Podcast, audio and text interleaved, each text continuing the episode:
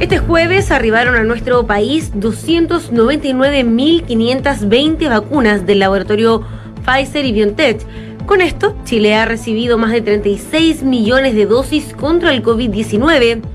Este nuevo cargamento ayudará a continuar con el proceso de vacunación masiva de refuerzo y también a niños desde los 6 años en adelante.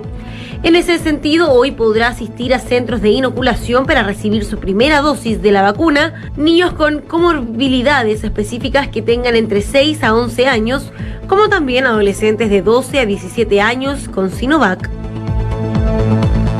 Chile y otros siete países firmaron una declaración conjunta en la que se refieren a la crisis política y social que afecta a Nicaragua. En el documento, estos ocho países mencionan la difícil situación que está atravesando el país centroamericano tras el deterioro del Estado de Derecho y que ha provocado una ruptura en sus instituciones democráticas.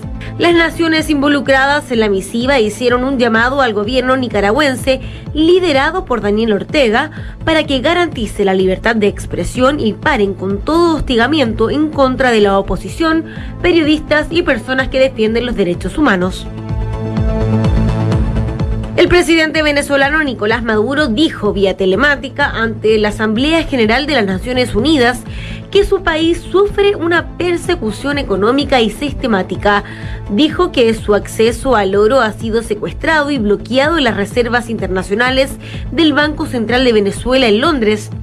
También que han incautado y bloqueado miles de millones de dólares en cuentas bancarias en los Estados Unidos y Europa y pidió, en nombre de todos los venezolanos, levantar las sanciones para poder combatir la grave crisis que vive el país. En paralelo a esto, anunció que habilitará centros de juego tipo bingo y casino para intentar reactivar en algo la economía.